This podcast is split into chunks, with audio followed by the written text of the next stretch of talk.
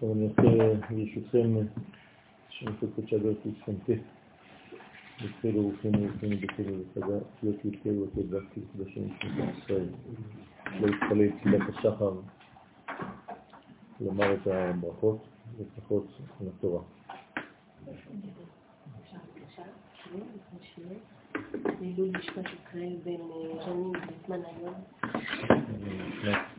בזמן היום. השיעור אה, גם כן לעילוי נשמתו של אה, מורנו הגדול, הבן ישחי, עליו השלום, שהיום אה, יום ההילולה שלו. זכות הגן עלינו אמן. רבי יוסף חיים.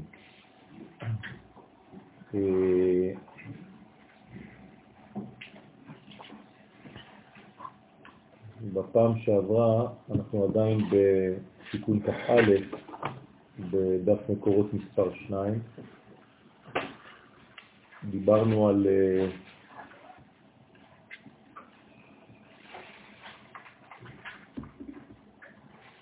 יסוד החיים שהוא נמצא בעצם בפנימיות הבינה, זאת אומרת בכוח אה, החוכמה שנמצאת בתוך הבינה. החוכמה היא נקראת חיים, וכשהחוכמה מתחברת לבינה, החיבור הזה הוא חיבור המשכי,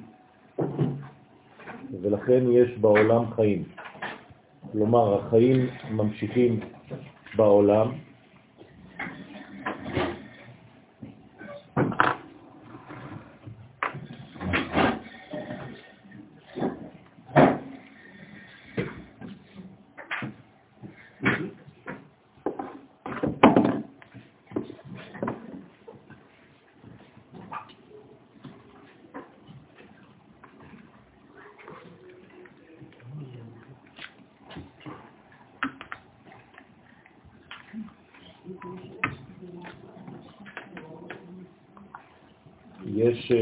המשכיות חיים בעולם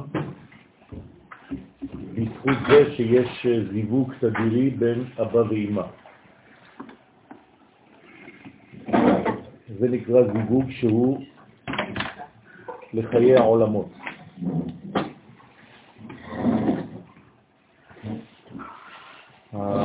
הזיווג הזה מוליד בעצם את הנשמה של תפארת ומלכות שהן הספירות התחתונות, שבע ספירות תחתונות שהן מהוות את כל המציאות התחתונה של העולם הזה. כלומר, במילים פשוטות, יש חיים בעולמנו, בזכות זה שיש זיווג בלתי פוסק בין אבא ואמא, ולכן יש חיים בעולם. זה נקרא זיווג תדירי שאינו פסיק, זיווג דלא פסיק. יש זיווג אחר שהוא תלוי ברצון של התחתונים. חוץ מהזיווג התדירי, יש זיווג שהוא להולדה. הזיווג הזה להולדה הוא נובע מרצון לקבל נשמות חדשות, הופעה של חיים בצורה אחרת, לא רק מינימום של חיים כדי להמשיך את השוטף, אלא להולדה של מדרגות חדשות במציאות. הזיווג הזה הוא גם כן בין אבא ואמא, אבל הוא דורש קודם כל זיווג בין מלכות לתפארת. ברגע שאנחנו רוצים לחבר בין הקדוש ברוך הוא לכנסת ישראל, יש חיבור בין אבא ואמא שמביא נשמות חדשות לעולם. זה זיווג יותר מחייב, לא מינימום של חיים, חיים ממש. לכן יש שני מיני זיווגים בין אבא ואימא. אחד שלא תלוי בתחתונים, ואחד שתלוי בתחתונים. מה זה נשמות ישנות? נשמות, נשמות, הולדות, אני מדבר, לא, כשאני אומר נשמות. נשמות חדשות. כן, זאת אומרת, נשמות שיורדות לעולם, שמחיות ובאות ומתלבשות בגופים וממשיכים את ההיסטוריה האנושית. זה תלוי בתחתונים. לכן יש מדרגות, מדרגות בזיווגים העליונים. אפשר לומר שהנשמה של המנגנון הזה, הוא נקרא חיים, הוא נקרא דעת, כן? זה אותו דבר. דעת זה חיים, זאת אומרת שכשיש זיווג שרוצה לחבר בין תפארת למלכות, זה בעצם יסוד החיים. כשיש חיים מהסוג הזה, כשיש דעת מהסוג הזה בנשמת ו' קצוות, אז המוות נעלם מן העולם. אפשר לבטל את המוות מן המציאות. המוות הוא לא דבר הכרחי, הוא נבע בגלל שירדנו ממדרגה של חיים למדרגה של עץ הדעת טוב ורע. כי ביום אכולך ממנו מות תמות. אם לא תאכל ממנו תחיה. כלומר, והחי מעץ החיים וחי לעולם. זאת אומרת שאם אנחנו מצליחים לחבר בצורה תדירית, ממשיכה, בלתי פוסקת, בין זעירנטים למלכות, אנחנו בעצם חוזרים למדרגה של חיים. ולכן המוות מתבטל מן העולם. כמובן שהמוות זה הדבר הקיצוני ביותר. כל זה זה בעצם סילוק של הסיטרא אחרא, של הסמ"ם והקליפה, כן?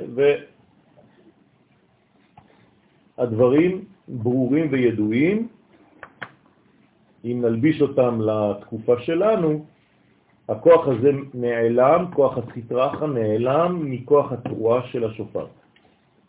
זאת אומרת שכשתוקעים בשופר בתרועה, כן, זה מבטל את המוות מן העולם. והחלק בגוף האדם שמתאים לדבר הזה זה התחול. נכון? הוא רומז לנחש, שזה בעצם הנוקבה של הקליפה, זה מתבטל מן המציאות. ובכוח השברים, טו, טו, טו, שזה הנפש, אז אה, גם כן הנוקבה בקדושה, כן, באה ומתגלה בעולם כנגד הסמ"ם, שהוא המוות וזה מסלק את הכל. לכן התקיעה האחרונה והראשונה, כל ארוך תו, זה בעצם כוח החיים, לזה אנחנו שואפים, התחלנו בזה, אנחנו מסיימים בזה. ההיסטוריה התחילה בתקיעה אחת גדולה ותסתיים בתקיעה אחת גדולה. תקע בשופר גדול לחירותנו, תקיעה, וסנס לקבץ גלויותינו. קיבוץ גלויות, שאנחנו עכשיו חיים את זה, זה בגלל שהקדוש ברוך הוא תוקע בתקיעה גדולה. זה לא צליל ששומעים באוזניים, זה צליל ששומעים בלב. כל יהודי ששומע עולה לארץ. ולכן האנשים, אין פורום מיוחד שהחליט שעכשיו עולים לארץ, פשוט יהודים מתעוררים, כולם חוזרים, בכל המדרגות. ולכן שומעים את התקיעה הזאת, עם ישראל מיוחד, כי הוא יודע את הסוד הזה, אז בפנימיות של הנשמה שלו הקדוש ברוך הוא תוקע, ואז יש התעוררות, ובאופן אינטואיטיבי, שנראה מלובש בטבע, הוא פשוט מחליט, הוא ומשפחתו, לעלות חזרה לארץ ישראל. מן הקטנים ועד הגדולים. זה איזה סוג של חיים?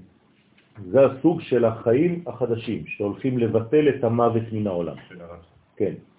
זאת אומרת שכל יהודי שחוזר לארץ היום, מבטל יותר את המוות שיש בעולם. מה? כן, ארץ ישראל זה ארץ הדעת, זאת אומרת ארץ האמונה, ארץ התפילה, ארץ החיבור בין העולמות. שכון ארץ הוא רואה אמונה.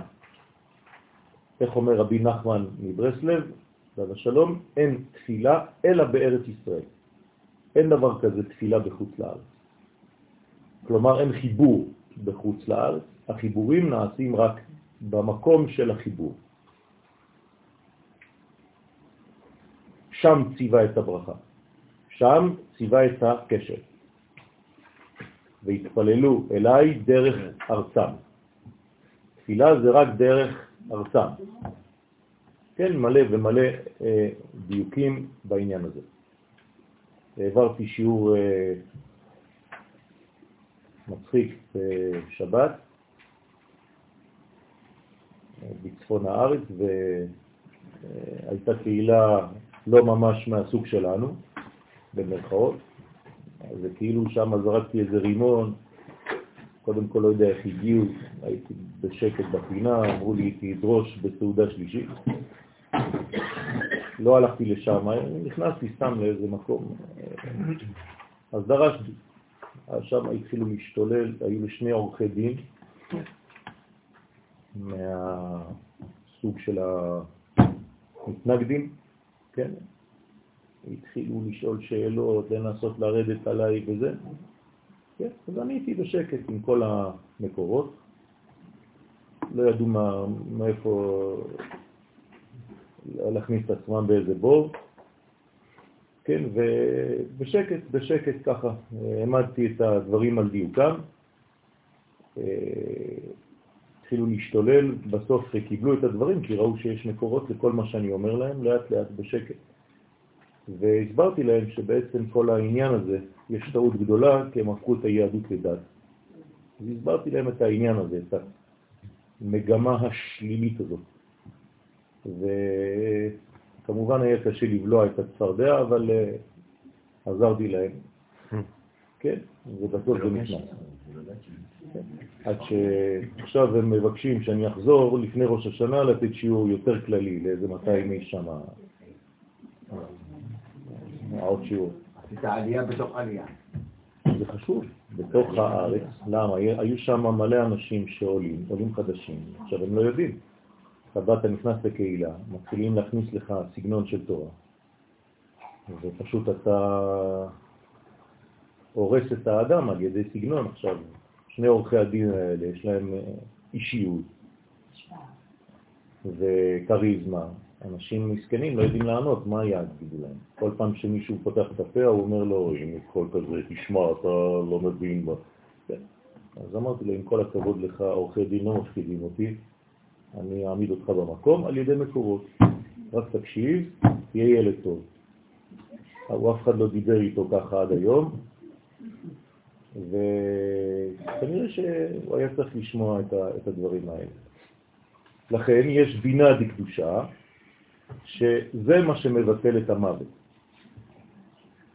אנחנו בקטע של זכאה איהו בחלל נשמתה ורוחה עם נפשה. אשרה לו למי שכולל וממשיך את כוח הנשמה, והרוח להאיר לנפשו. כלומר, אשרה מי שחי במגמה הזאת. כלומר, הוא מביא את החיים של הנשמה, נשמה זה בינה, כן? מביא את זה לרוח, ולנפש, נכון? כלומר, הנשמה מעבירה לרוח, הרוח מעביר לנפש. מי מעביר לנשמה? הנשמה של הנשמה. זה נקרא חיה. בסדר? אז חיה זה סוד החיים. לכן החיים מתחילים מחוכמה. חיה, נשמה, רוח ונפש. אז החיה מחיה את הנשמה. כן, איך קוראים לעם ישראל? חיה. נכון? חיה אחת יש באמצע הרקיע. חיה אחת עומדת באמצע הרקיע. כלומר, מה זה עם ישראל בתוכן הפנימי? חוכמה. נכון? חוכמה עליונה, חוכמה אלוהית. זה נקרא מרכז המציאות, באמצע, הרקיע. עכשיו, מה הדבר הזה, איך זה זורם? בקלה דאורייתא, על ידי כל התורה. מה זה כל התורה? כל העם רואים את הקולות, נכון? התורה היא קול. כלומר, אם הייתי צריך להלביש את התורה בתוך המנגנון הזה, איפה היא מופיעה? בתפארת, נכון? כל התורה זה תפארת. נכון? כמובן שהיא ירדה מלמעלה, אבל כשהיא מופיעה בעולמנו, היא בתפארת. לכן התורה היא קול, כמו כל השופר. נכון? כשתוקים בקול שופר, בעצם שומעים את התורה בצורה הפנימית, מפנימים את התורה. אז זה נקרא קול התורה. צריך לשמוע קולות. מתי שומעים קולות? וזה אירנטי, נכון? איך אומרת הגמרא? בשישית קולות.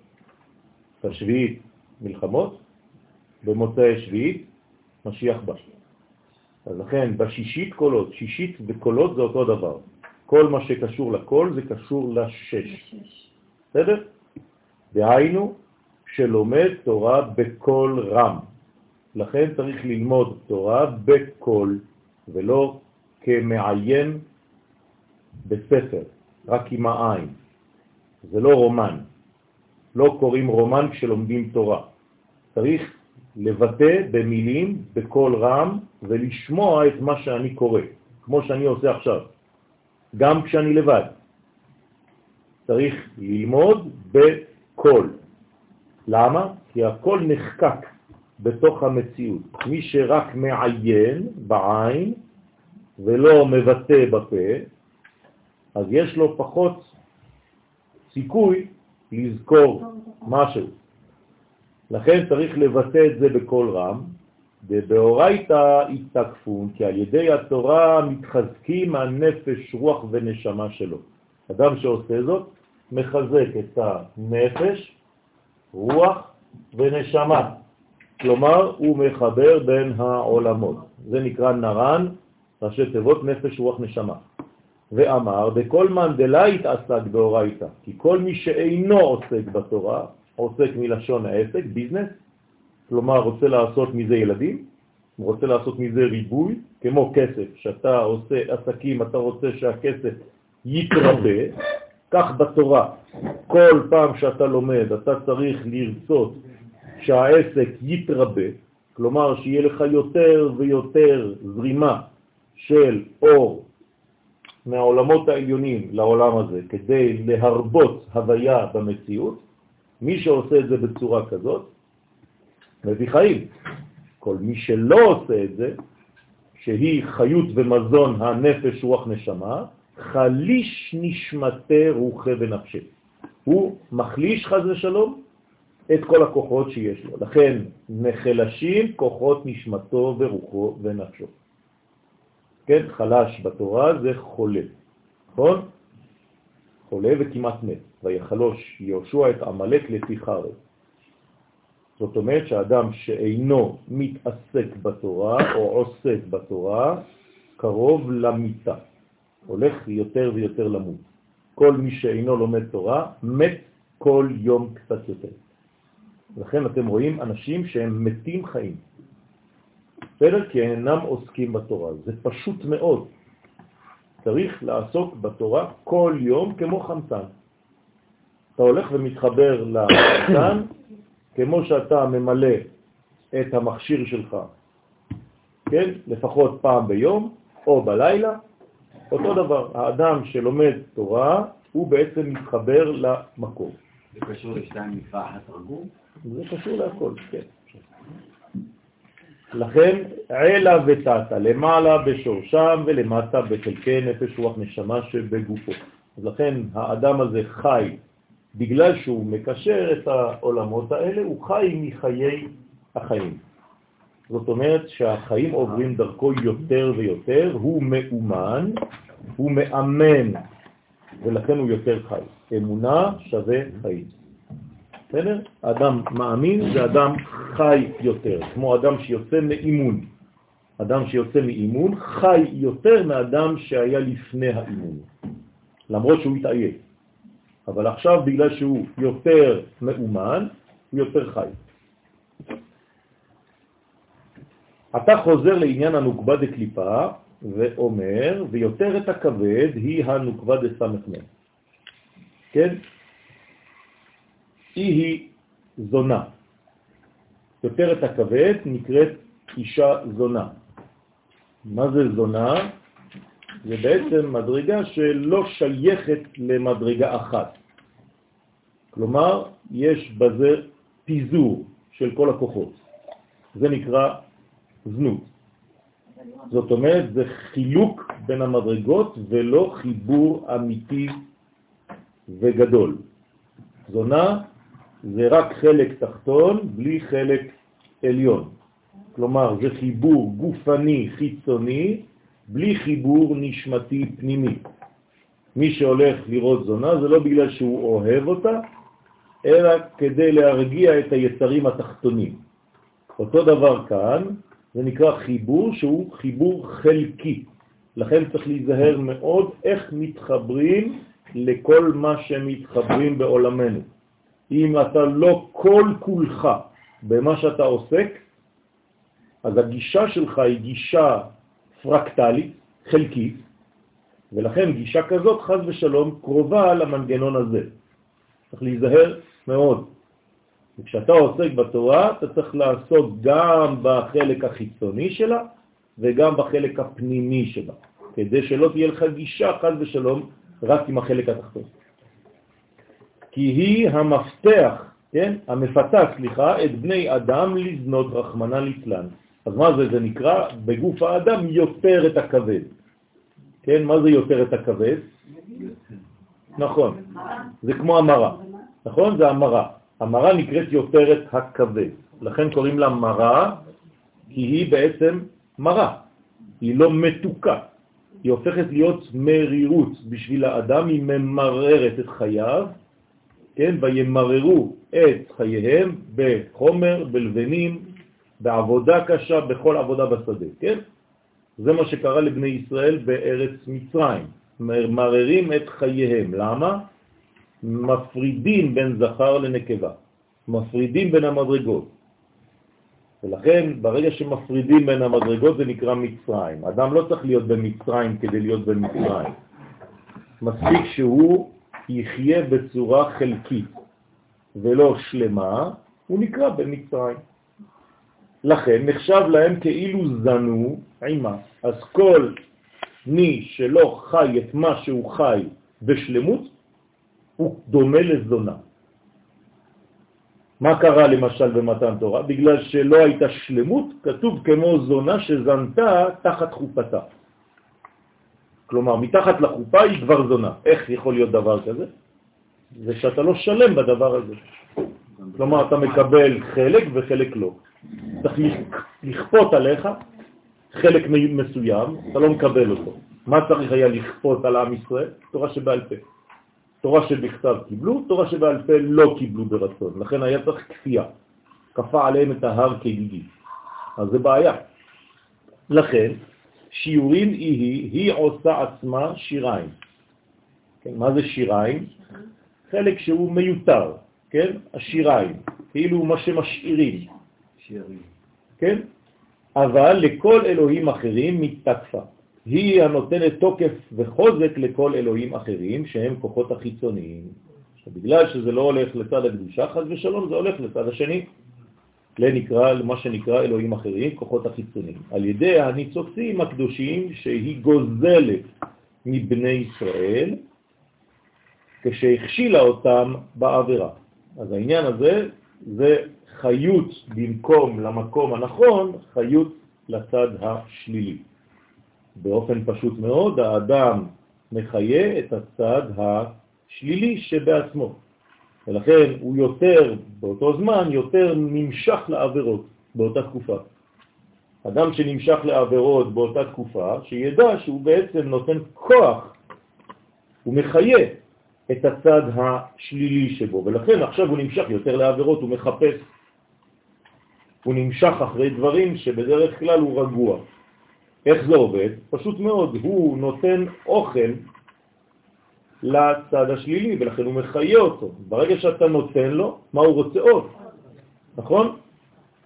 זה כמו היצרים, היצר הרע שלנו, יצר העריות, שהוא היצר הכי גדול באלף השישי, כתוב מרעיבו שבע. שבע. מעניין. מאכילו רעב. כמה שאתה נותן לו לאכול יותר הוא רעב, כמה שאתה מרעיב אותו, לא נותן לו לאכול, הוא שבע. ולכן אם אתה בעצם נותן לו מזון, אתה נותן לו דלק. דלק זה לגיטימציה, ולכן הוא לאט לאט מתרגל ולאט לאט מושך אותך לצד הזה. אז כל החיים שלך עכשיו נמשכים לצד הזנות. והמה התקריית יותר את הכבד. למה קוראים לחלק הזה של המרה יותר את הכבד? למה זה נקרא יותר את הכבד? למה הנוקבה דקליפה נקראת יותר את הכבד? כן, זה הנקבה של צד הקליפה, כי מלשון זה משמע שנעשית יותרת, כלומר מיותרת, ותפלה לבעלה הנקרא כבד. החלק המרכזי זה הכבד, כל מה שיותר, כן, כל המוסיף, גורע. כלומר, האויב הגדול ביותר של הטוב זה יותר טוב. היותר. כל פעם שאתה מוסיף, יש בזה בעיה. ולכן הכבד הוא בסדר, אבל בגבול הכבד. אם יש יותר מן הכבד, אתה כבר יותר מדי בקיצוניות. לכן זה נקרא יותר את הכבד. הכבד הוא תפל למדרגה העליונה, ויותר את הכבד, כן, זה כבר מדרגה חיצונית. כל מה שמיותר בגוף שלנו, אנחנו מורידים, נכון? שערות, ציפורניים, אסור לתת להם להיות יותרת. המיותרות הזאת, כשזה עובר את גבול הבשר, זה כבר קליפה. גם לבנות, רבותיי. נשים שיש להן ציפורניים, אני לא יודע איך הן חיות, כמו מחשבות עד פה, כן? אתה לא יודע מה, מה הן עושות עם זה. קודם כל זה מגעיל, ודבר שני, כן, זה כל הקליפה שם, נאחזת. אז אם אתם רואים אנשים עצבניים ואנשים כל הזמן זה, תסתכלו על הציפורניים קודם כל, דבר ראשון. ומי שאוכל בכלל, אוכל את הציפורניים, נה נה נה. כן, זה שיר. אבל אינו כן, אלא העניין הוא להפך. בתר דאביב נאופה עם כולהו, כי אחר שהיא עושה נאופים עם הכל, כלומר הזונה הזאת הולכת עם כולם, אין לה כבר שייכות, אין לה בעלות, מי, אף אחד לא בעלים עליה, כן? יש לה הרבה, זה הזונה, כן? רוצה לומר, אחר שהיא הכשילה בני אדם בזנות, כן, אז מה היא עושה? היא מכשילה בני אדם, היא הולכת עם כולם, שנחשב להם כאילו נעפו אימה. אז כל מי שנמשך לשם זה כאילו היה עם זונה בחיים שלו. כן, כמובן זה לא חייב להיות אישה ממש. כל המשיכות האלה זה נקרא זנות ברמות שונות של המציאות. יהיבת שיעורים לבעלה. אחר כך, מה נשאר לבעל? שיעורים, שום דבר. נכון? אחר כך היא נותנת שיריים לבעלה, כלומר, מה נשאר בשביל הבעל? הוא הלא בריבוע. למה? היא כל הזמן, הכל כלפי חוץ, כן? לכן אין לה שום מדרגה. אתם מבינים עכשיו למה כתוב כל כבודה, כל הכבד שלה, בת מלך פנימה. אבל אם היא חז ושלום בחוץ, אז אין לה שום דבר לבעלה, לא נשאר שום דבר לבעל. רוצה לומר שהולכת לבעלה ומתחממת בו. זאת אומרת שבסופו של דבר היא נותנת לו רק שיריים, והשיריים אמרנו שזה הצד של הקליפה, ואז היא, כן, מקיימת איתו גם כן, כי בסופו של דבר הוא בעלה, אבל איזה מין זיווג זה? זיווג תחתון בלבד, כמו זונה. ולוקחת ממנו כוח, עוד פעם, כן? כי הוא נותן לה כוחות, בלי להיכנס עכשיו, זה נקרא כלי זין, כן? זה כוחות, זה כמו נשק, אז הוא ממלא אותה בנשק, כדי שאחר כך היא תלך להמשיך לזנות, ולכן לחזור ולזנות עם בני אדם. ועלי תמר ועליה נאמר, כי בעד אישה זונה, כי בעבור חמדת אישה זונה שהיא הנוקבה דקליפה שנפתים על ידה לזנות. זה מושך בני האדם, זה מושך את הצד הגברי, את הצד הזכרי, וחז ושלום האדם שוכח את כל תלמודו. כי נשייה, כן? זה הכוח הזה. עד כיכר לחם, כן, חז ושלום, יש uh, בתורה, בקבלה, בזוהר, uh, סגולה, סגולה שלילית, כן? בוא נגיד ככה, שמי שהולך ללכת אצל זונות, הוא מאבד את הפרנסה שלו. ככה כתוב. כן? הנה, בסוגריים, פירוש יבוא האדם לעניות עד כי יישאר, כן, ישאל כיכר לחם. זאת אומרת, הוא הולך חד ושלום לבקש אפילו לחם כבר, שהוא לחם שלם. זאת אומרת, אין לו לחמים, אין לו לחם, כי אין לו בעצם הלחמה, אין לו חיבור אמיתי, אין לו בניין אמיתי, לחם זה אישה, את הלחם אשר הוא אוכל, ולכן חז ושלום ברגע שהוא יוצא כלפי חוץ והולך אצל זונות, אז זה פוגע בצורה מאוד מאוד מאוד חזקה, חז ושלום, בפרנסה שלו. הוא מפרש שמילת לחם היא כמו לחמם. כן, אז לחם זה מלשון חימום, והיינו דאי היא התחממת מכבד, שהיא מתחממת מבעלה סמך מם הנקרא כבד. אז שמה זה הכבד ויותרת מן הכבד, זה כמו איש ואישה. של הקליפה. אז מתחממת איתו והולכת לחמם אנשים אחרים. רוצה לומר, כשהיא נשארת כבר בלי כוח לזנות, הולכת להתחמם מבעלה לקבל כוח מחדש. אנחנו למדנו שהנקבה של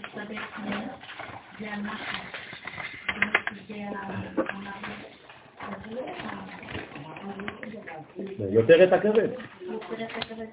כן, אמרנו. נכון. איך להבין שיהושע, אחרי שהוא הסתבר את כל התלונה, הוא נכנס, נכון. זאת אומרת, זה כבר תיקון. מה הוא עושה? הוא מגייר אותה, מחזיר אותה לתחום של הקודש. זאת אומרת, מה הוא עושה יהושע בעצם? הוא לוקח את כוח הזנות שעד היום היה בפיזור, והוא עושה מזה בניין. זה נקרא התקפיה והתהפכה. זאת אומרת, זה הכוח האמיתי. כי הזונה יש לה פוטנציאל, נכון? זה לא רק הסיפור היחידי, אנחנו מכירים בגמרא הרבה סיפורים כאלה, שדווקא אותן זונות הפכו להיות הנשים של תלמידי החכמים, כי יש לה פוטנציאל גדול. אבל ברגע שמישהו מסוגל לגייר אותה, אתם איתי או שאתם... אה, ברגע שיש כוח לגייר את הדבר הזה, זאת אומרת להפוך את הקליפה הזאת, להכניס אותה, להחזיר אותה לתחום הקודש, זה נקרא כי תצא למלחמה. וראית בשביה אשת יפת תואר, ואז מה אתה עושה? אתה מחזיר אותה. אתה מחזיר אותה לבית. כמובן שיש תנאים כדי להחזיר אותה לקודש. היא עשתה את ציפורניה, נכון, גילחה את שיער ראשה, החליפה את סמלת שביה, הורידה את סמלת שביה מעליה וכו' וכו'. אחרי זה, והבאתה אל ביתך ובעלתה, והייתה לך לאישה. אז אז אתה מתרחב, לכן קוראים לה רחב והזונה. כלומר, מי שמסוגל לעשות את זה, זה לא פשוט. יש אנשים שנפלו בזה בגלל שהם הלכו באופן שיטתי, דווקא, לנשים כאלה כדי להפוך אותם לקדושה. מי שנכנס לשם, חז ושלום קשה לו לצאת בחזרה. וטחול, הוא צחוק הכסיל. הטחול, שהיא הנוקבה דקליפה, והיא המביאה לצחוק את הכסיל. כלומר, הצחוק אצל האדם זה שטות, כן? זה ליצנות, זה בא מהטחול. רוצה לומר שהיא מראה פנים צוחקות לעוברי עבירה. כלומר, מי שעובר עבירה מצליח. אז הוא אומר, עד היום הייתי בשקט, הייתי בקודש, לא הייתי מצליח שום דבר, עכשיו שאני עושה שטויות, מצליח לי. או שהאדם אומר, הנה, אתה רואה, גם הדתיים קורא להם דברים. זה לא קשור אם אני עושה ככה, עושה ככה, שומר שבת, לא שומר שבת. אז זה כאילו אילוזיה שהכוח השלילי מראה לאדם, הוא אומר לו, תשמע, זה לא קשור לשום דבר, זה הכל מקרי.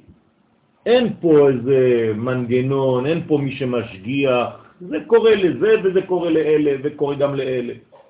למה דתיים לא סובלים? תפסיק לבלבל את המוח עם השטויות שלך. אז הוא מראה לו כאילו עולם הפוך, משקר לו, מטעה אותו, מתעתע בו, כן? מראה לו פנים שוחקות לעוברי עבירה. ולכן האדם הזה רואה דרך התחול שלו, כן? שחוק, כאילו, כיף לי. ועלי תמר ועליה נאמר, אם ראית, כן, רשע שעשה, שהשעה משחקת לו, אל תתגרה בו. מה זאת אומרת, אם ראית רשע שהשעה משחקת לו? אתה רואה רשע שמצליח, משחק לו, כן, טוב לו. אל תתגרה בו, כלומר אל אל תקנה, אל תימשך לשם, זה סתם אילוזיה, זה עירות, זה תעתוע. הרי שיש רשע שהנוגבה דקליפה נקראת שעה, מראה לו פנים שוחקות. אז יש לו שעה אחת של הצלחה גדולה, מראים כאילו הוא מצליח, תראה, הוא רשע ותראה מה יש לו. זה צדיק ואין לו כלום. אז מה? וגין דאי הוא שאול תחתית. תדע לך, אומר הזוהר הקדוש, שכל זה זה סתם שאול, תחתית. זה אילוזיה אחת גדולה שהולכת להפיל את הבן אדם הזה למנגנון שאללה יסתר. לפי שחוזק טומאתו של הרשע הוא כשאול תחתית. כן? זאת אומרת שהעוצמות שהיא נותנת לו מראה לשעה, לזמן קצוב, כאילו הוא מצליח. דאיתם הרבה, שנאמר בו צדיק ממנו בולע. צדיק שאין לו כוח כנגדו הוא בולע, אבל צדיק גמור, שהוא שומר הברית, כן, הרי צדיק פה זה רק מי ששומר ברית, דהיינו היסוד הנקרא צדיק, אינו בולע כי אם בקדושתו מתגבר עליו, כי בקדושתו מתגבר עליו. וזה הרשע הוא כמו הסמך רם, שעליו אמרו חז"ל, כבד כועס וקטיל, כבד כועס והורג. רוצה לומר שזה הרשע בכעסו הורג את הצדיק שאינו גמור. במילים פשוטות, הוא בעצם חי בחיות מאוד מאוד מאוד גדולה, אינטנסיבית, אבל זה רק אילוזיה. זה כמו מי שהכניס את האצבעות שלו בשקע, אז הוא רוקד. אז אתה חושב שהוא חי, כן? מי שרואה אותו מרחוק אומר, תראה איזה חיות יש לו, כולו מלא חשמל. כן, נכון.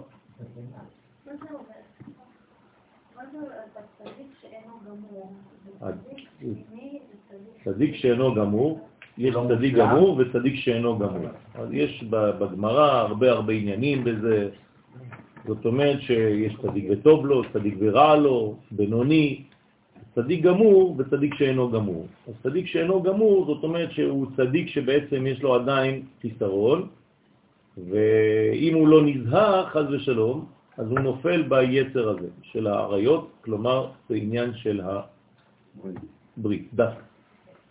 הרב אפשר, אה, אה, תגיד אם זה נכון, אם ראית שהשעה לו, כלומר שהיצר הרע גורם לך ללכת לאיבוד בזמן. כן. הצדיק הוא קשור בנצח. נכון, נכון, נכון, לכן אמרתי שזה לשעה, לא נכנסתי לפרטים, אבל לזה כיוונו, לזה מכוון הזוהר, זאת אומרת שהוא, מה זה שעה בעצם? שעה זה ספירה, זה כמו שנה, כן, כל מה שקשור לזמן. עכשיו, ברגע שזה שעה, יש קונה עולמו בשעה אחת, ויש חז ושלום מאבד את עולמו. ולכן, יש שעה, שעה משחקת לו, זאת אומרת שבעצם הוא מוגבל בזמן בדבר הזה, למרות שהוא מבחינתו היה אמור להיות קשר לנצח. במילים אחרות, במקום לחיות, הוא נתון למיטה. כלומר, לא לקבל את זה כמובן מאליו, כדבר סופי, שהמוות הוא המנצח. בסדר? זהירות עם הדבר הזה. לכן מה אנחנו מבקשים בראש השנה? כותבנו בספר חיים, לא בספר ש... יכתבו עם ה... כן, חיים, לא. ספר חיים זאת אומרת שאנחנו רוצים לעלות למדרגה של עץ החיים, לא של מתים. כלומר, של אנשים שהם עדיין בטוב וברע. אנחנו כבר רוצים לגמור את התיקון, ואחרי זה חותמנו בספר חיים. בסדר? להבין טוב מה זה אומר פה. זאת אומרת שאנחנו רוצים להיות קשורים לעולם שנקרא חיים, שזה חיה, חוכמה עליונה. והנה אחר שפירש כוחות הרעים של הנוגבה בישה בקליפה, כלומר, אחרי שביארנו את הכוחות שיש לאישה הזאת, כן, ל, קוראים לה בכל מיני שמות, כן, היא אדומה, דרך אגב. כן, היא, היא גם הלבוש שלה אדום, והיא מתעוררת יותר בלילה. כן, אדם צריך לדעת איפה החולשות שלו, ולכן מיד לכבות את השריפות.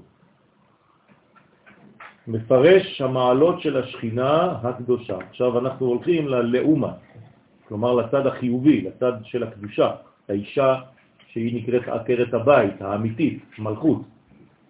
ואמר שבכוח חב"ד שלה, כן, בכוח של החב"ד, חוכמה, בינה ודעת של המלכות, אז יש לה לב מבין מצד הבינה, כן, זאת האישה הקדושה. יש לה לב מבין, כלומר יש לה בינה, לב יודע, יש לה דעת מצד הדעת, ולב רואה, ויש לה גם כן חוכמה. כלומר, יש לה חוכמה, בינה ודעת בתוך המלכות עצמה. וכל זה בעצם,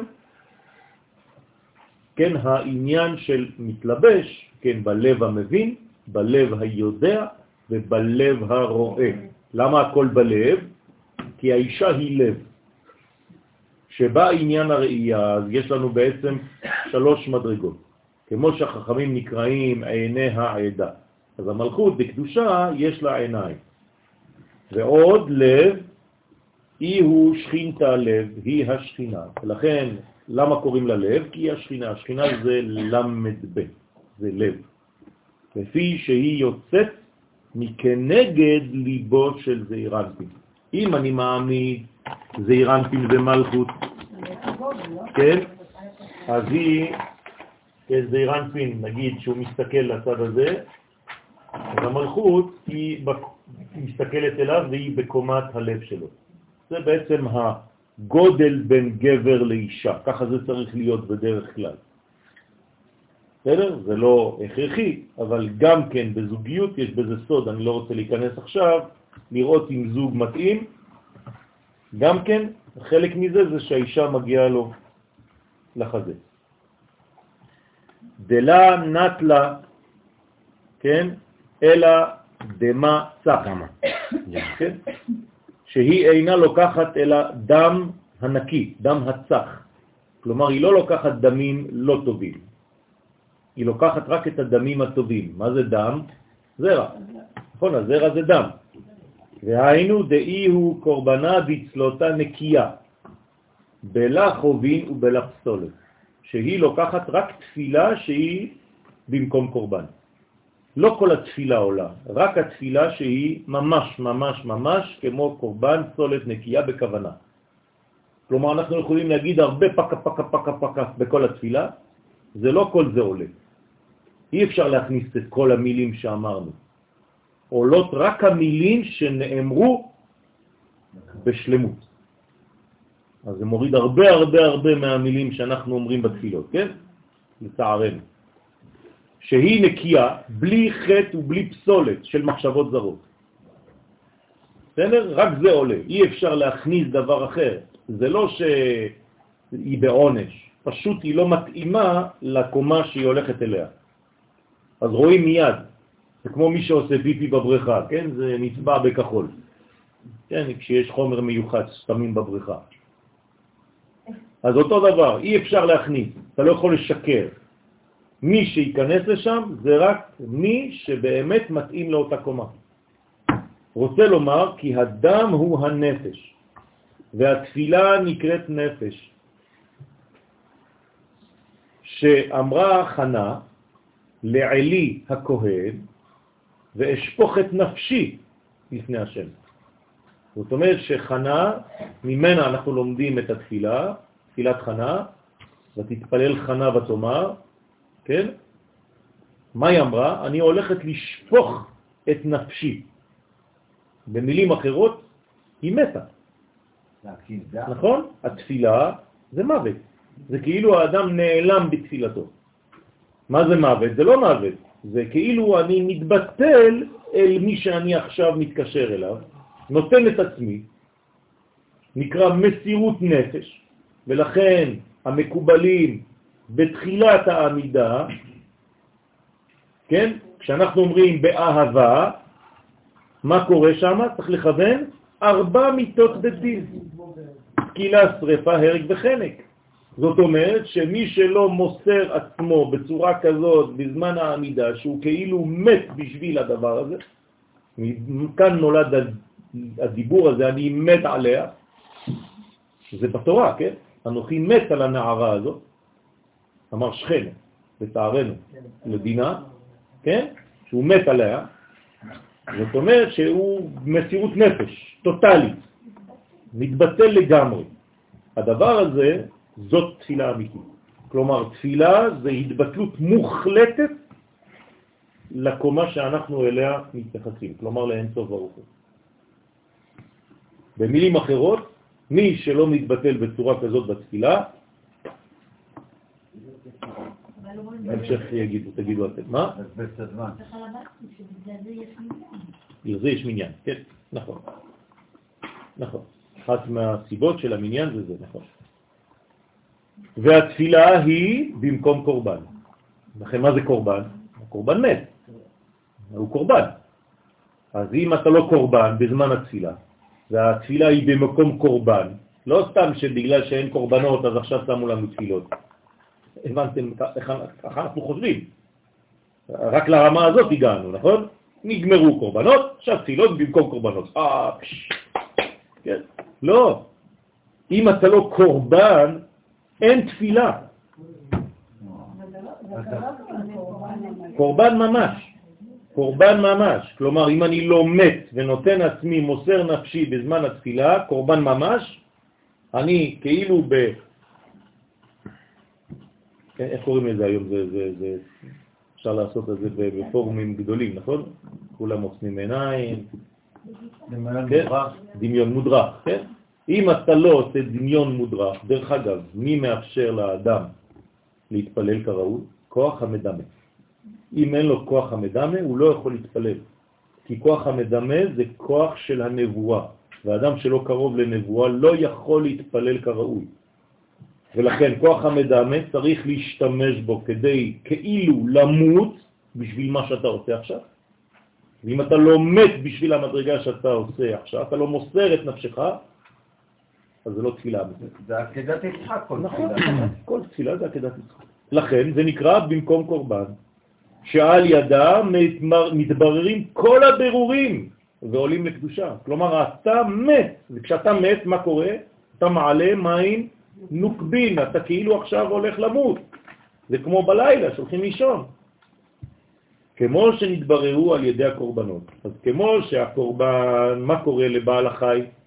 אתה לוקח בעל חי שזה בעצם חי, בהמה, כלומר כוח חייתי, ומה אתה עושה איתו? מחזיר אותו לשורש החיים. נכון? אתה מביא את החיים ומחזיר אותם לשורש החיים. ככה אתה צריך לעשות עם עצמך. מה? וזה שעובדים אותו, אז מחזירים אותו. בוודאי. אתה מביא אותו לשורש החיים. אתה מבטל את המציאות הבהמית שבו, ואתה מחזיר אותו לשורש החיים. עכשיו, הקדוש ברוך הוא לא רוצה שנמות, אבל הוא רוצה שנרצה, שנהיה מוכנים לזה. בסדר? כלומר, אם אני מוכן למות בשביל הדבר הזה, אז בעצם אני קונה את הדבר הזה. שאנשים מתייחסים לתורה כמקום שרק התורה קיימת וכן רוצים למות בעד, אבל בעצם הם לא עושים את זה, הם לא בכוונה. מי שיש לו רק תורה ואין לו תפילה, יש לו בעיה. בזמן הגלות הייתה רק תורה. כשחוזרים לארץ ישראל, יש תורה ותפילה. בסדר? התורה והתפילה זה שתי מדרגות חשובות ביותר שמשלימות זו את זו. התורה היא כמו הזכר, התפילה היא כמו הנקבה. בזכות התורה שאתה למד, הלימוד הזה הופך להיות לתפילה. כלומר, התפילה שלך אמורה להיות בגובה לימודך. ואם התפילה היא נקייה, בלי פגם של אבונות, בלי פסולת, כלומר אתה נותן ממש את עצמך ולא סתם מוציא מילים מהפה כדי להגיד, כן, וי, עשיתי, התפללתי הבוקר, בלי פסולת של מחשבות זרות, מה זה מחשבות זרות? לאו דווקא דברים אה, אה, לא טובים, כל מחשבה שהיא לא זה, שהיא זרה לדבר הזה, אז הניצוצים מתבררים ועולים למעלה ביסוד דמלכות, בסוד מן. הנה, אז אנחנו מעלים מן. אמרתי לכם בתחילת השיעור שזה כבר גורם לייחוד בין אבא ואמא, אבל למה? נשמות. נשמות חדשות. עכשיו, מה זה הנשמות החדשות האלה? באיזה, דמות זה מופיע? זה לאו דווקא ילדים שייוולדו בעולם, אלא יותר ויותר גילוי הוויה. מה זה? ועזב, כן, על כן יעזוב איש את אביו ואת אמו, ודבק באשתו, והיו. מה זה והיו? הוויה. בסדר? אז אתה מגלה הוויה. לכן זה נקרא גילוי הוויה. אז מי שעושה את הדבר הזה, סליחה? לא, אבל זה נותנים לנו איך. מה זה הכל מגלה הוויה? אם אני עכשיו הולך לראות זונה, זה מגלה הוויה? בצורה שלילית, חז ושלום. זה לא מגלה בצורה שאני רוצה. לכן צריך לעשות את זה בצורה שהקדוש ברוך הוא מתגלה בעולם הזה בצורה חיובית. בוודאי שאפשר לגלות, הכל זה הוויה, אבל אה, אם זה חז ושלום מצד האחור... אז כל התפילות הלא נכונות שלנו זה גם לזה. אז זה, זה מסוכן, צריך להיזהר מאוד. לכן הרמב"ם מאוד מאוד מאוד, כן? מה, מה כתוב על הרמב"ם? שהוא היה מתפלל, מה היה קורה? כל פעם שהיה מתפלל, מה היה קורה? היה מתעלף. כל פעם שהיה אומר, האדון שפתיי תפתח, היה נופל ומת. הרמב"ם. היה מתעלף בכל תפילה. היה צריך לעורר אותו, כאילו הוא היה מתעורר אחרי שהוא כבר מת כאילו, כי העילפון זה כאילו נתן את הכל, ואז ממשיך. כי רק במילה, השם שפתיי תפתח, כן? כי אני לא יכול לפתוח אותם לבד. מי שהיה מכוון רק בזה בכלל לא היה יכול להתפלל, רק, רק מהפחד הזה. אנחנו הכל, זה נראה כמילים, חז ושלום. צריך להיזהר מאוד, ובמיוחד בזמנים שאנחנו מתקרבים לימים נוראים, כן, אז, אז אנחנו רואים איזה מחזורים כאלה עבים, כאילו רק לגמור, אובססיביות כזאת, כן? לא, לא.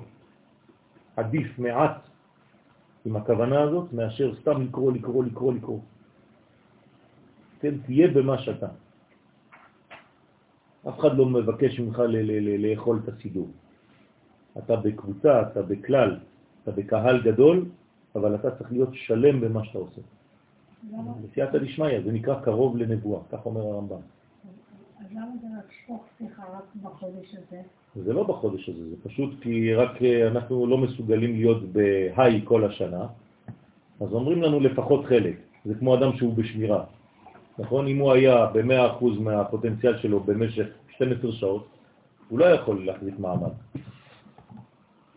אז מדי פעם, כן, קורה משהו, אז מעלה לו אדרנלין. אז האדרנלין של השנה שלנו זה אלול וישרי, אבל זה כל הזמן צריך להיות ככה. דרך אגב, הזוהר אומר שמי ששמר ספירת העומר בחג השבועות כמו שצריך, הוא בכלל לא עובר בדין בראש השנה. הדין שלו כבר אה, מיד לחיים. כן, עם כוח חיצוני יכול לאכול. כן. עליית מן זה רק דרך התפילה? עליית מן זה כל עניין רצון של תשוקה. נכון? אז יכול להיות, זה נקרא תפילה. תפילה זה תפילה, עוד פעם, אנחנו כל הזמן טועים במינוחים שלנו. זה מה שהיה הכי קשה לי להסביר לאנשים שם בשיעור. הם פשוט זורקים מילים, כן? ולא יודעים מה הם אומרים בכלל. אז, אז הוא אומר לי, כן, אבל זה, זה לא נכון, הדבר הכי חשוב זה דע את השם אלוהיך. ככה שמעתי מהרב, אה, כן, מה זה דעת? הוא חושב שדעת זה שכל, כן. אמרתי לו, דעת זה חיים, זה משהו אחר לגמרי, אתה לא מתרגם את זה בצורה נכונה. מה זה תפילה? מי מתפלל? הנשמה מתפללת, נכון? מתי היא מתפללת הנשמה? כל הזמן, אין לה הפסקה. אז מה אנחנו עושים בעצם? מדי פעם מתחברים לתפילה הזאת, זהו. אבל הנשמה שלנו כל הזמן בתפילה, היא לא צריכה לבוא לבית כנסת או להגיד זה שעת מנחה, שחרית, ערבית, אין דבר כזה בנשמה, אין זמנים, היא כל הזמן בחיבור. מדי פעם האדם למטה נפגש עם התפילה העליונה הזאת. זה מה שקורה.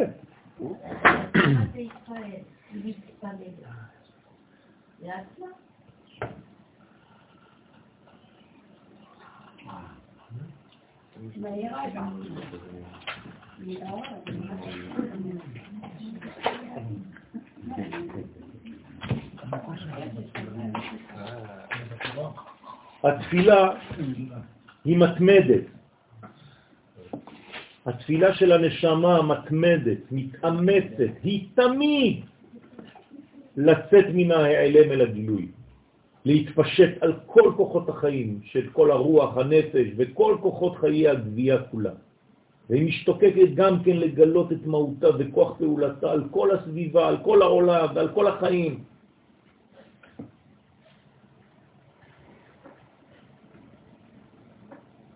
אלא שבשעת התפילה המעשית, כאן למטה בבית כנסת, הרי שהתפילה הנשמתית, התדירית, מתגלה בפועל. כלומר, אתה פשוט מתחבר עם הנשמה הזאת. אתה מכניס את עצמך לשקע של הנשמה שמתפללת תמיד. אז אתה חושב שהתפללת עכשיו משעה שש עד שעה שש וחצי. לא, התחברת לזרם שהוא תמיד.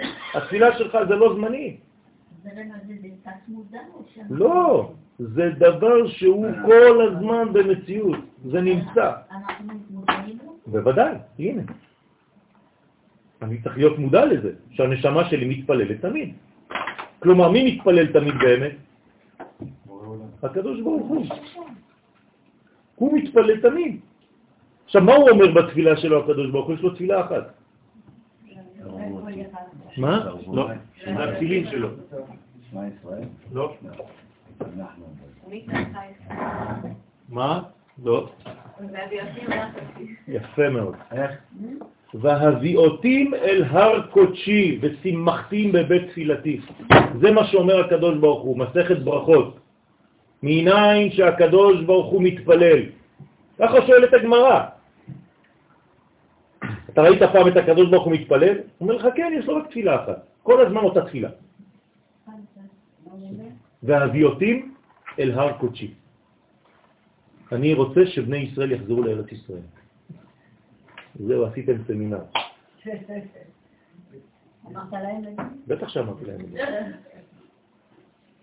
דרך אגב, אמרתי את זה כשהיינו עם כל הרבנים בירושלים. אבל אנשים לא יודעים את זה.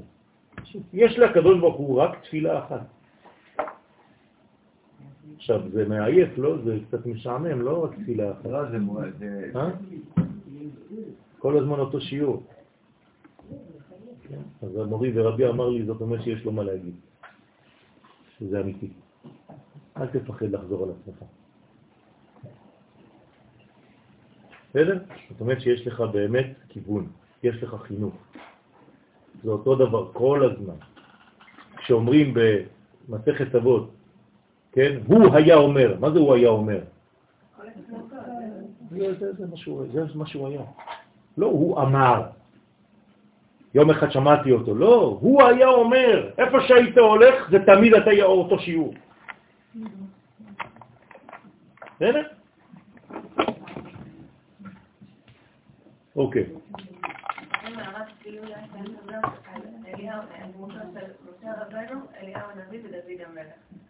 כל הזמן, זה השיעור שלו, נכון, זה השיעור שלו.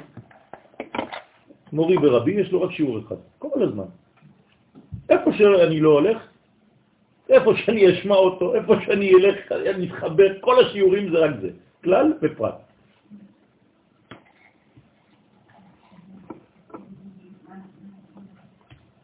לכן, זאת השכינה של ה...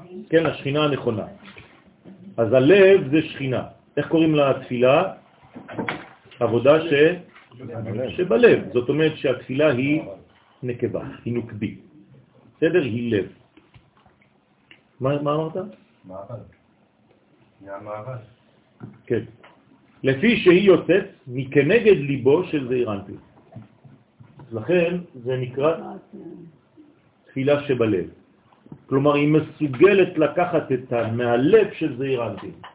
הראש שלה מסתכל, תמיד העיניים שלה כנגד הלב שלו. נת לה אלא דמה צח, אז היא לוקחת רק את הדם הנקי, את הדם הצח. דהיינו היא קורבנת צלות הנקייה, בלא חובין לפסולת שהיא לוקחת רק תפילה שהיא במקום קורבן, שהיא נקייה וכו' וכו' וכו', אז מה שאמרנו עד עכשיו, כן, בלי פסולת, בלי מחשבות זרות, אז כל הניסוסים עולים, ואז היא מעלה את המן לזעירנפין בעלה. אבל, פסקה הבאה, יותר את הכבד, שהיא הנוקבה דסמכנן, עכשיו חוזר, כן? הוא עובר מאחת לשנייה, כלומר מהצד של הקדושה לצד, כן, להבדיל, אלף הבדלות של הקליפה. רגע, סליחה, הרב, ואם מקרב עצמי בעלי זה יצא מכל, כלומר כל הכוחות שלנו מרוכזים בו. כן, בוודאי, בוודאי. כלומר, היא מחזירה לו, הרי מה זה מים נוקבים? זה הרצון, זה התשוקה, אז לאן זה עולה? אליו, נכון? ואל אישך תשוקתך. מה? אה.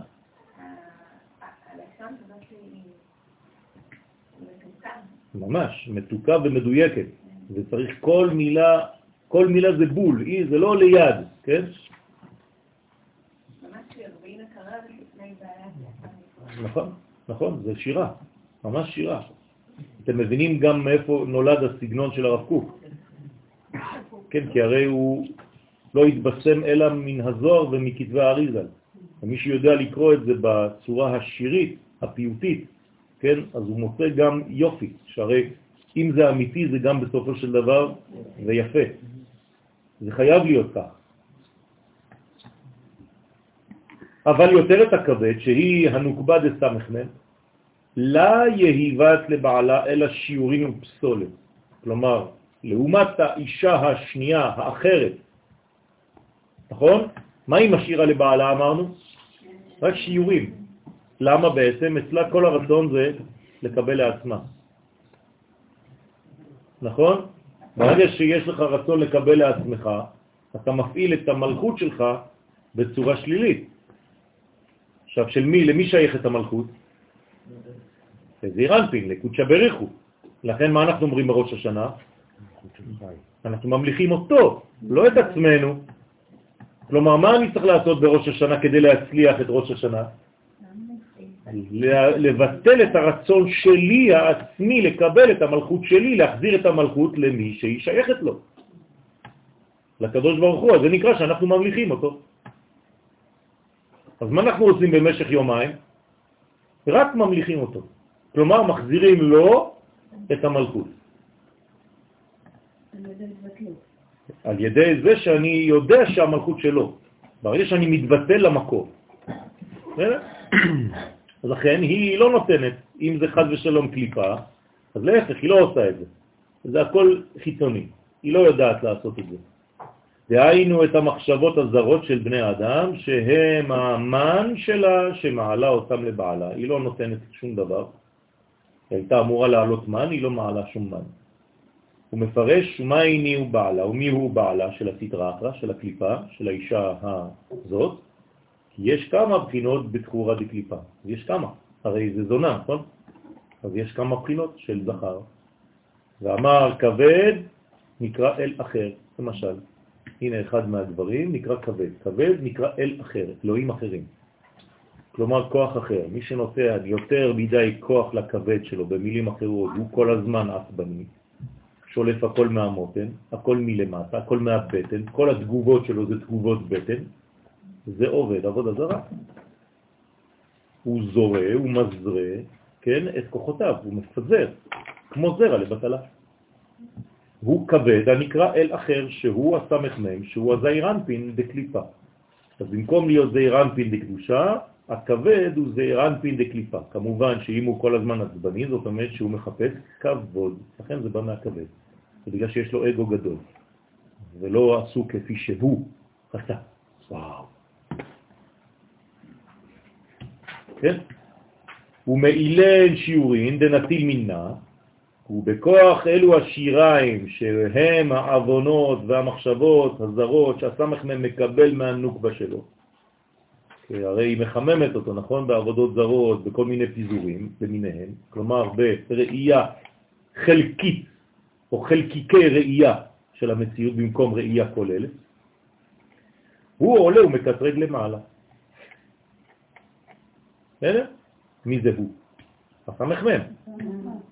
כן, הוא הולך ומקטרג למעלה, זאת אומרת, לא רק שהיא מפילה אותו, אחרי זה היא הולכת ואומרת למעלה, תראי, תראו, הוא נפל. בסדר? ומתעוררים דינים על ישראל, רחמן על. אז ככה, חז ושלום, זה מעורר את מידת הדין, חז ושלום. ואז התעביד דם תחול, חשוך והוקמה, והוקמה. נעשה דם הכחול חשוך ושחור, חז ושלום. הדם הוא הופך להיות שחור, כלומר זה דם עקור, דם שהתקלקל. רוצה לומר הנוקבה דקליפה הנקראת תחול, מתמלאה דינים קשים על ישראל, שמשמור, ומה שהייתה תחילה תחול שוחק, אז בהתחלה היא כאילו הייתה בצחוק, כן, לכן כל הזמן שיש גם, תראו כמה, כמה זה, זה, זה חדר בתודעה האנושית. כן, כשאתם רואים למשל, לא יודע מה, או סרט או משהו על, על כוח רע, זה תמיד, כן? תמיד יש איזה צחוק כזה. למה? כי זה, זה ככה, זה כאילו מתחיל בצחוק, אבל זה לא צחוק אמיתי, זה צחוק שכאילו נראה אמיתי, תמיד יש חיוך בקליפה, כן? אבל החיוך הזה הוא חיוך של סתרה אחת. אז לכן תחול שוחק ומראה פנים שוחקות כאילו, אבל זה הכי מפחיד, לעוברי עבירה. עתה היא נהפכת להם לפנים של זעם וכעס, רחמן ליצלן. אז מה שהתחיל כאילו רגוע ונחמד והכל בחיוך גדול, הופך להיות חיוך מהצד השני. ואמר, והוא נחש רמאי, כן, דפתי לחווה, דפתי לחווה, דאי היא ליבה. אז מה זה עושה? הנה, כל השחקנים של בראשית הם בגוף האדם. כלומר, מי זה הנחש אמרנו התחול? הוא הנחש הרמאי שפיתה את חווה שהיא סוד הלב. זאת אומרת, הנה זה בגוף האדם. כל יום זה יכול לחזור חטא חווה. כלומר, התחול שלנו יכול לפתות את הלב שלנו, ואז אנחנו חוזרים על חטא אדם וחווה. של אדם הראשון, חז ושלום. אתם מבינים כמה זה פשוט? רוצה לומר שעל ידי זה נפגמה המלכות הנקראת לב. אז אתה פוגם במי? בחווה של עצמך כל הזמן. איך לא הבנתי את זה עד עכשיו? בסדר. אז מי זאת החווה הזאת? נכון? איך קראנו לה בתחילת השיעור? היא פשוט קצת קצת שינתה את השם. חיה. חיה, שפשוט הורידו אותה, משכו אותה למטה, זה הפך להיות חיביה. חווה, חיביה זה נחש. כלומר, החיה הפכה להיות חווה. פשוט מאוד. זאת אומרת שכל רגע בחיים אפשר לחטוא בחטא הקדמון הזה. וכשאנחנו אומרים שאנחנו צריכים לעשות את תיקון חווה, זה לא סתם מילים. התיקון הראשון של חווה, מה זה? לפי מה שלמדנו עד עכשיו? לא לתת כוח לעניין הזה שהוא הכעס. לכן זה חז ושלום פוגם בלב, ולא תטורו, זה לבבכם ואחרי עיניכם, אשר אתם זונים. הנה, כל המילים. וגרם לה מותה, ואז חז ושלום זה ממית את הלב. גרם לה אחיזת הקליפה ששם עניין המיטה. כלומר, מה זה למות? זה ליפול לקליפה, זה לא לאו דווקא למות. זה ליפול לקליפה. אז מי שנופל לקליפה, יש לו מוות ב... ב... ב... בצורה פנימית, באופן פנימי, אבל זה מוות אמיתי. לא פחות מהמוות. שאנחנו מגדירים כמוות. מת.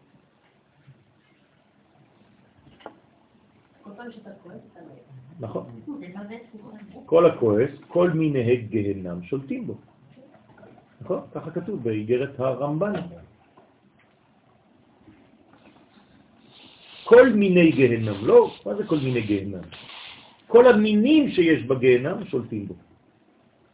אין רעה אלא כעס. זה, זה נקרא רעה. ושואל, והתרה בתלי באימון. אומר הזוהר הקדוש, בסדר, אתה אומר לי שזה הורג את הלב, אבל בלב יש שני חדרים. כלומר, יש מביא ומתאים. ימין ושמאל, כן? קוראים לזה אונה, אונה ימנית, אונה שמאלית? לא, לא אונה. חדר? חדר, אוקיי. אוקיי. מה? אז מה- לא, אז- מה זה הוונטריקול הזה? איך קוראים לזה בעברית? חדרים ועליות? אוקיי. אוקיי. שני עונות וארבע חדרים. אמרתי אונות, אמרו לי לא. עונות לא, עונות בעונות, שני עונות. טוב, אז אין אונות שם. למה לא כתוב לבד? מה? לבד. זה לבבכם, לא כתוב, רק לבבכם. אבל אם יש שני צדדים ללב, אז צריכים לקרוא לו לבד. שאומרים, זה מה שאני אומר. בכל לבבך. מה זה רק שם? זה שם, זה המקור.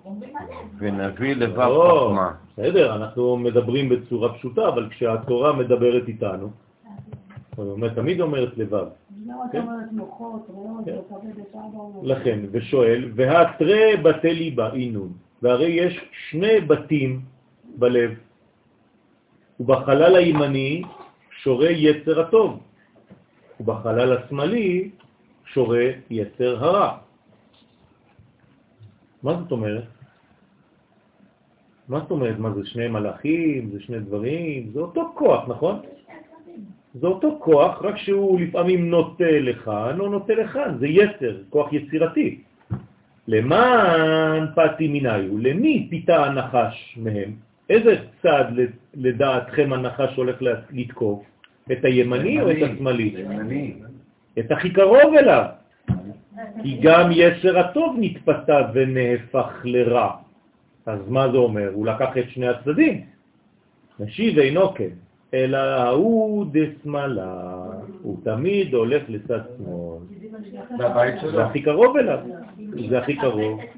נכון, מין מוצא את מינו, אלא זה השורש בחלל השמאלי שהוא היצר הרע. כן, אז מה זה היצר הרע הזה? למה הנחש הולך לתקוף שם? מה זה הרע הזה? הגדרנו אותו, אתם זוכרים? לפי בעל הסולם? רצון עצמי. נכון? זאת אומרת שזה בעצם האגו הגדול. מי שיש לו רק אגו שמוליך אותו בחיים, שמוביל אותו בחיים. ככה אני אה, מאפיין רע. כן, רצון עצמי גדול. כלומר, אתה חושב תמיד על עצמך. נכון, זה הפרט. יש מנגנון שבו לפעמים מבטלים, צריך לבטל את הפרט. הפרט לא קיים כמעט. אתם יודעים איפה זה קורה? בצבא. כשנכנסים לצבא, הימים הראשונים זה הדבר הכי משגע, כי אתה כבר לא קיים כאילו, מבחינה פרטית. אתה, אתה הופך להיות איזה משהו כזה בתוך מכלול ענק, האינדיבידואלית שלך כאילו נעלמת, וזה הכי קשה עד שמתרגלים לדבר הזה. דהיתם הרבה, שנאמר בו, לב כסיל לשמאלו. איפה לב הכסיל? כלומר, מי שכל הזמן מתייחס רק לחלל השמאלי שבלב של עצמו, הוא נקרא כסיל. זה מה שמפריע. נכון. צריך לדעת, לכן זה הכלל והפרט. וצריך לדעת לעשות שילוב ביניהם, נכון? לכן זה לב כסיל לשמאלו, כי הוא בא מסיגי הגבורות שבשמאל. ועלי תמר ועליו נאמר, הוא מוצא אני מר ממוות את האישה. בסדר? דהיינו את היצר הרע שהיא הנוקבה בישה. כלומר את אותה אישה, את האישה, לא אישה. כן. עכשיו, מה זה את האישה? כתוב מצא אישה, מצא טוב, נכון? אבל אחר כך כתוב, הוא מוצא אני מר ממוות את האישה. מה ההבדל בין זה לזה? הרי זה אותו אדם שאמר את זה, שלמה המלך. אחת זה אישה ואחת זה האישה. האישה זה זאת שאני יודע, ה' הידיעה, אז זה האישה הלא טובה. היא מוצא, אני מר ממוות את האישה הזאת, אבל מצא אישה, מצא טוב. כלומר, זה לא האישה הידועה.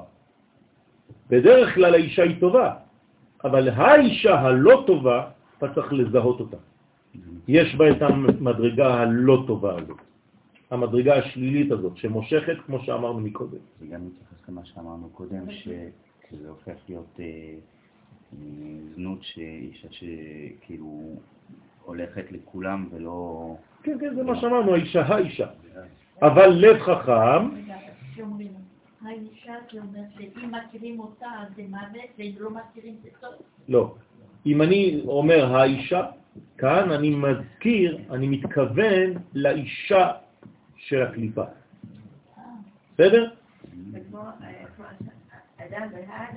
נכון, בדיוק, בדיוק. עם ישראל לא נקרא האדם, אלא אדם. אתם קוראים אדם, אבל כתוב האדם, זה תמיד קונוטציה של חטא. בסדר? אשר עשו, אשר חטאו, אשר בנו, בני האדם, בנו של אדם הראשון. כלומר, מבחינת החטא. כלומר, אם אני רוצה להזכיר חטא, אני אומר האדם. אם אני רוצה לומר תיקון, אני אומר אדם. זה מה שאני אומר לך, אדם. לא והאדם. אז זה, זה, זה, עוד פעם, זה, שם נפל החטא. אם זה בהאדם, זה החטא. כלומר, זה המקום של החטא. מיד אתה צריך לזהות שם, זה קוד. אם כתוב אדם, אתם קרואים אדם. כן? או האדם. המנגנון הזה הוא נכון גם לכלל, או רק לפעם? כל מה שקשור, כל מה שאמת לפרט, זה כללי. אם זה לא עובד בשני הרבדים, משהו לא בסדר. זה לא יכול להיות אחרת. אין דבר כזה שזה עובד בכלל ובפרט זה לא נכון. אין, או הפוך. אם הפרט מתחבר. נכון, אם, ה, אם ה, לא מתחבר, אם הוא יונק ויודע ומודע שהוא יונק את חייו מהכלל. אם הוא מתנתק במודעות שלו.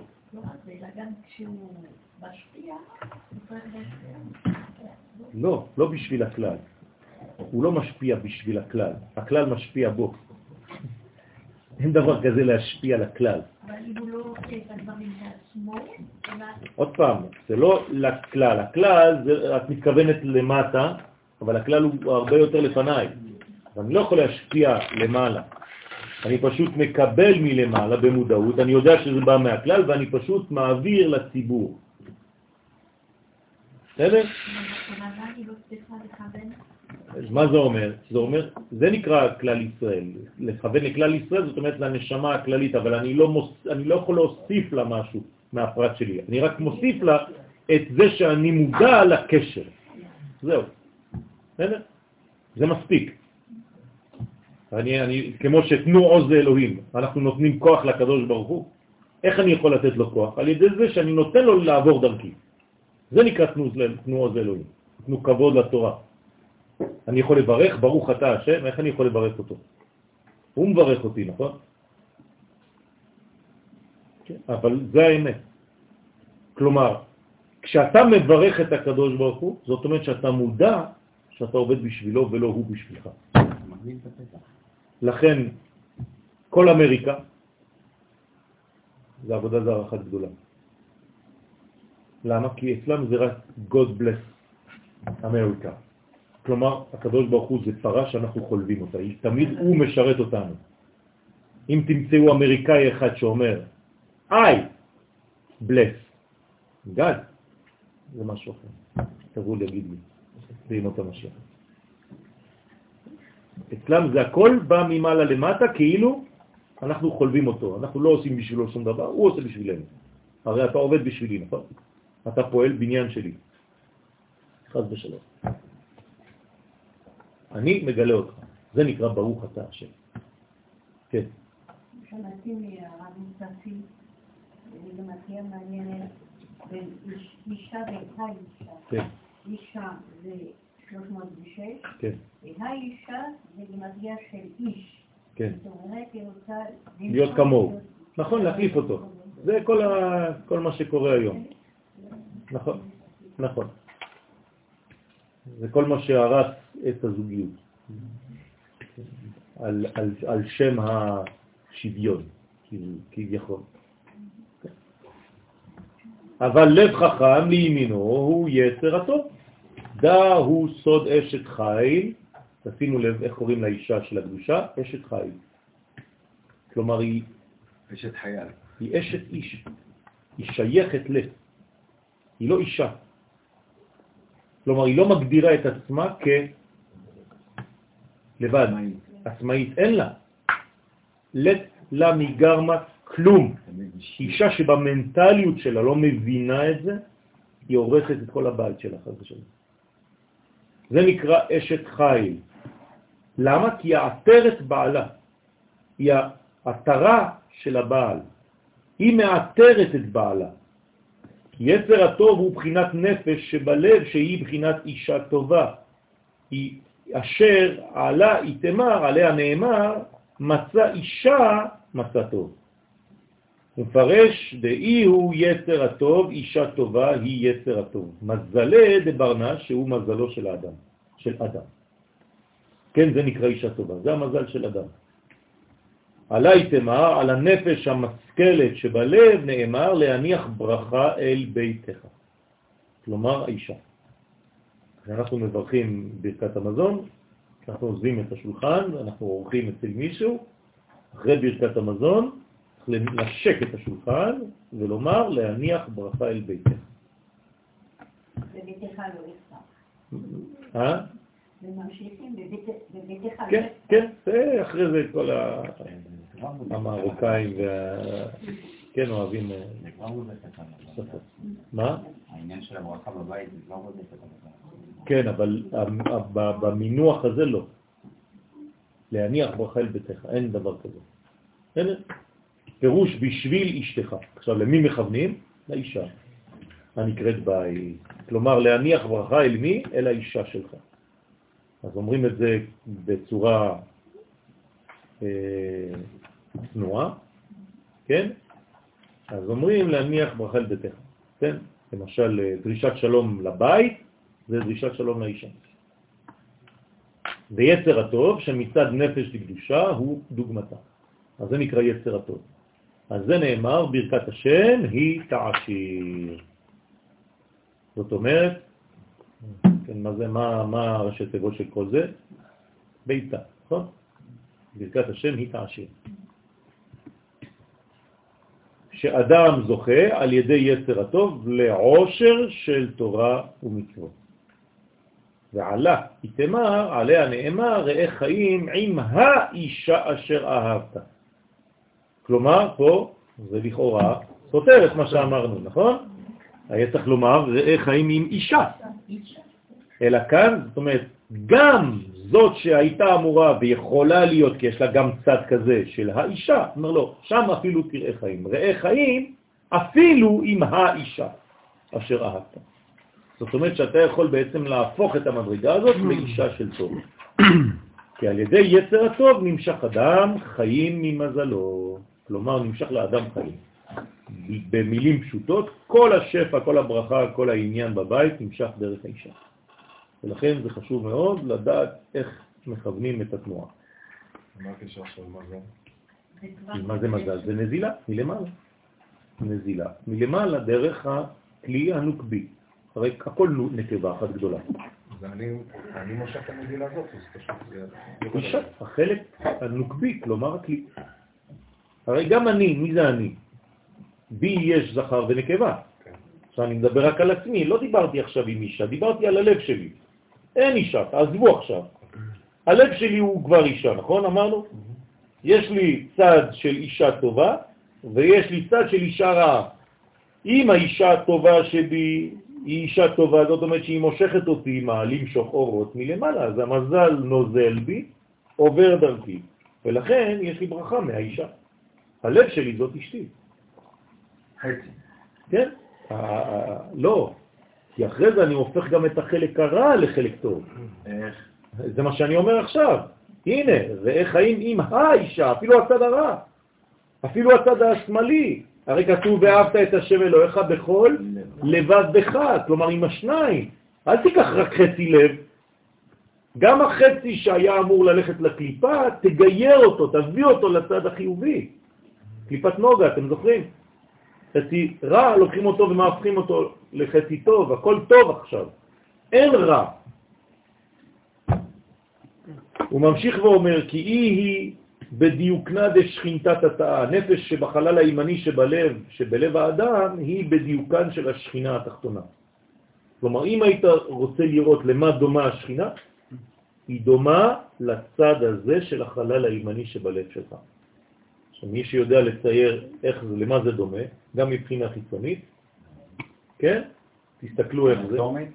אנטומית, זה אותו דבר מבחינה רעיונית, כלומר לזה דומה השכינה. אם יום אחד תגיד לי ראיתי את השכינה, היית צריך לראות דבר שדומה לחלל הימני שבלב. כי שורש הנפש בשכינה. כלילה מעשר, ולכן היא כלולה מעשר, היא צריכה להיות שלמה. לכן הנפש כלולה מעשר בחינות. כלומר, גם בנפש, שזה החלק התחתון, נכון? כמה ספירות יש? עשר, אם זה שלמות. כן, שכינה כלולה מעשר ספירות, אותו דבר. ואמר, והיא נר מצווה, והמלכות נקראת נר מצווה. מה זה נר מצווה? חומר, נכון? נר, לא אור, נר. דרך הנר אני יכול להדליק אור. אבל היא קודם כל החומר, חומר הבעירה, הכלי, שאיתו אני יכול. גם המצווה זה יכול. נכון, אבל עשייה. העשייה זה חומר, התורה זה האור. לכן נר ומצווה זה אותו דבר. כלומר, מצווה זה אישה. נקרא גם אמרת צוות. נכון, נכון. נכון. לכן הכוח של המצווה זה להיות נקבה לדבר שאתה עכשיו עושה אותו. במילים אחרות, כשאני מקיים מצווה למשל עכשיו של תלמוד תורה, אני אישה ביחס לנושא. מה עושה הנושא הזה? עובר דרכי, כי אני אשתו, אני כלי. אז התורה עכשיו שהיא זכר מבחינת הלומד, שהוא נקבה, כי הוא עכשיו מקיים מצווה ולכן הוא נקבה, התורה זורמת דרך הנקבה שאני עכשיו. אז יש חיבור והפריה. ומהחיבור בינינו, כן, יוצאים ולדות. זה חידושי תורה. אז כל פעם שאנחנו מקיימים מצווה, אנחנו בעצם נקבה. בסדר? לפי שבא הוא התיקון של קיום המצוות. הנה, הזוהר אומר את זה. שהנקבה היא התיקון של קיום המצוות. כלומר, כשאתה ניגש לקיום מצווה, אתה צריך להיות יותר דומה לאישה מאשר לגבר. אם אתה ניגש למצווה כגבר, אתה טועה. אתה לא עושה את המצווה כמו שצריך. אתה עדיין תופס מקום. האישה מתבטלת, תתבטל למצווה שאתה מקיים. אפשר להגיד את זה התשוקה והרצון. מה? זה התשוקה. נכון. ורוחא דנשיב בה תפארת ישראל. עכשיו, מה נושב בה? עכשיו, יש רוח שנושבת בה, נכון? היא נפש. אז מי זה הרוח? הזכר. נכון. לכן, הזכר גם, גם בנפש, נפש אומרים אחת, אבל רוח אפשר לומר גם זכר וגם נקבה. רוח חזק אפשר לומר, או רוח חזקה. אתם יודעים את זה. בסדר? אז רוח זה זכר ונקבה, זה כמו שמש, כי זה אותו כוח, זה תפארת. שמש אפשר לומר שמש גדול, או שמש גדולה. בסדר? למה? כי בשניהם יש שני צדדים. איתרא דחסדים ואיתרא דגבורות. לכן, מה נושב עכשיו בנפש? הרוח. הרוח נושבת. משיב הרוח הוא מוריד הגשם. מה זה משיב הרוח? לא מחזיר, כי זה משיב. משיב זה רוח נושבת. בסדר? הבנתם את ההבדל בין משיב, להגיד מה שזה לא, לא אומרים משיב הרוח. מי שאומר משיב הרוח הוא טועה. זה משיב הרוח. כן? הוא מוריד, ורוח הנושב בא, הנה, בכוונה הוא שם את זה בזכר, ורוח הנושב בא, ולא הנושבת, כי עכשיו הוא רוצה להדגיש את הצד הזכר שנושב על הנקבה שהיא הנפש. אז הוא תפארת ישראל, זה נקרא תפארת. כלומר קודשא בריך, שנקרא תפארת ישראל. הקדוש ברוך הוא נקרא תפארת ישראל. בסדר? כי בך אתפר, ישראל אשר בך אתפר. דהיינו הערות החסדים, שמהם מאיר זעיר אנפין במלכות. אז יש זיווג. היא בכנפי ריאה, היא בכנפי ריאה. אז איך נושב הרוח? דרך כנפי ריאה. בסדר? אז זה כאילו בא ומקרר את כל החום, את כל האש. אז צריך אש או לא צריך אש? צריך, אבל בזהירות. אש, כל הזמן צריך לצנן אותה. גם רדיאטור צריך. בסדר? צריך את האש, לכן האיש והאישה, היסוד זה אש, בשניהם יש אש, אבל כל הזמן צריך לקרר. מי צריך לקרר את מי? הגבר צריך לקרר את אשתו כל הזמן. כל הזמן צריך למתן ולהוריד את מידת הדין שיש בה ולהרגיע אותה. כל הזמן. זה הפונקציה של הגבר באמת בבית. עכשיו, איך הוא יכול לצנן אותה? על ידי מדרגה של תפארת. אמרנו, מה זה תפארת? תורה. כלומר, אדם שלא מביא תורה לבית לא יכול לקרב את אשתו. בסדר? לכן האישה משתוקקת בתת מודע שהגבר ייתן לה תורה. בסדר? ככה הוא מחיה אותה, ככה הוא משיב בה רוחות של רוגע. עכשיו, זה לא בוא נשב ונלמד, כי אולי לא תרצה. זה פשוט תוך כדי.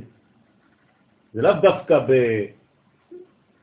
מאוד מאוד, אה, כן, כבד כזה ומתוכנן כזה, טוב, אנחנו עכשיו בחברותה, תפתחי ספר, לא. בסדר? תבינו טוב, כי זה צריך להיות חוכמה בחיים. אז אתה כבר כבד, אז זה כבר איבד את כל הזה. כן? אפילו בלחתוך ירקות, לא יודע מה. תן אה, רמז, תעביר איזה מסר. זה נקרא כנפי ריאה. רוצה לומר שהן נמשכות לזעיר אנפין מאימה הנקראת ריאה. עכשיו, מאיפה הוא בעצמו מקבל את זה? מאימא. בסדר? אז הוא מעביר בעצם מאימא שלו לאשתו.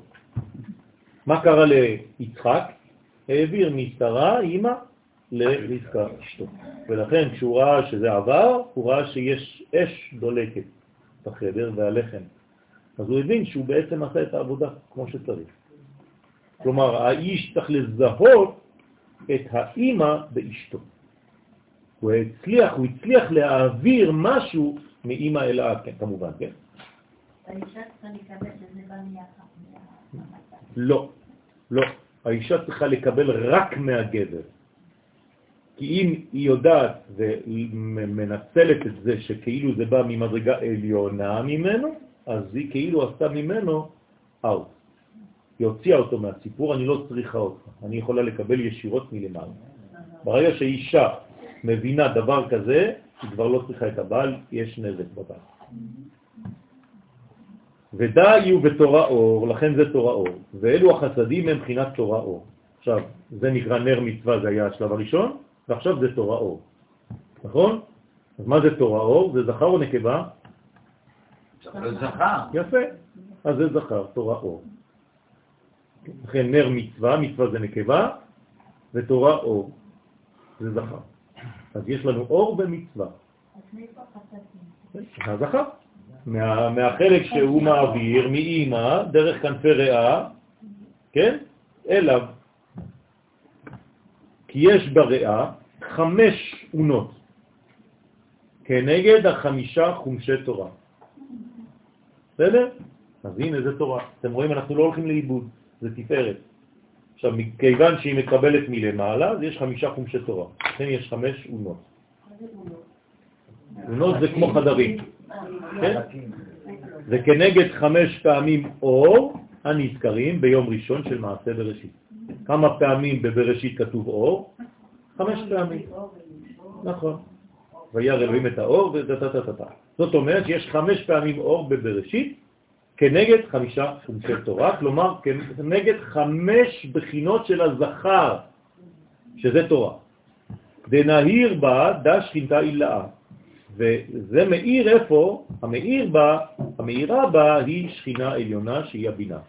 אז האימא העליונה, הבינה, הנבואה, עולם הבא, מאיר על העולם הזה דרך הזכר, שהוא נקרא תורה, חמישה חומשי תורה.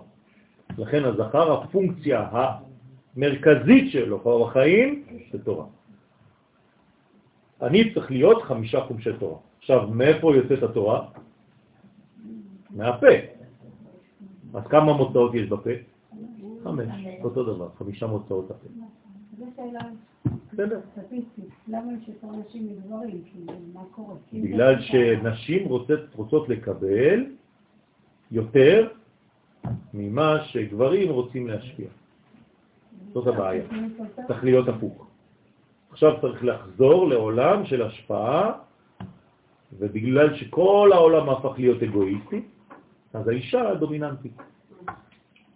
החלק הנשי דומיננטי. צריך להחזיר עולם של השפעה. כלומר, רצון לקבל, אבל על מנת להשפיע.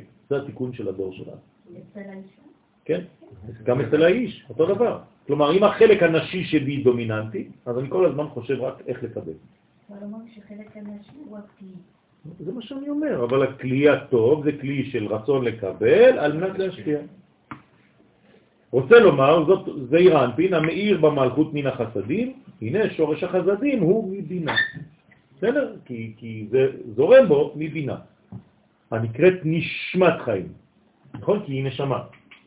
לא לשכוח. נפש, רוח, נשמה. חיה.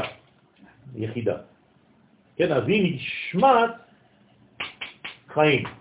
נשמת החיים. היא נותנת לו.